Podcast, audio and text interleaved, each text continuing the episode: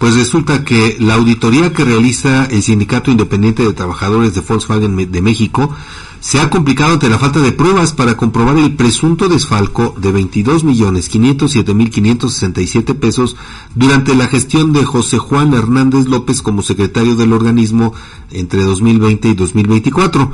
A través de un video, el actual dirigente Hugo Tlalpan Luna expuso que integrantes de la pasada administración se han negado a proporcionar información indispensable para la investigación o alegan que se perdió. Esto con el fin de entorpecer el proceso y evadir consecuencias legales o penales para proteger a Hernández López.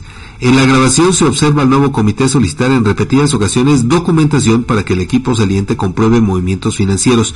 Sin embargo, las respuestas fueron que desconocen datos, no tienen información o papeleos. Aparecen el secretario tesorero Marcos L., el presidente de Caja de Ahorro Alberto R., el de Caja de Préstamo Gonzalo B., el de Fomento Deportivo José Refugio C., el de Prensa José Manuel Aburto, el de la tienda sindical Ángel T.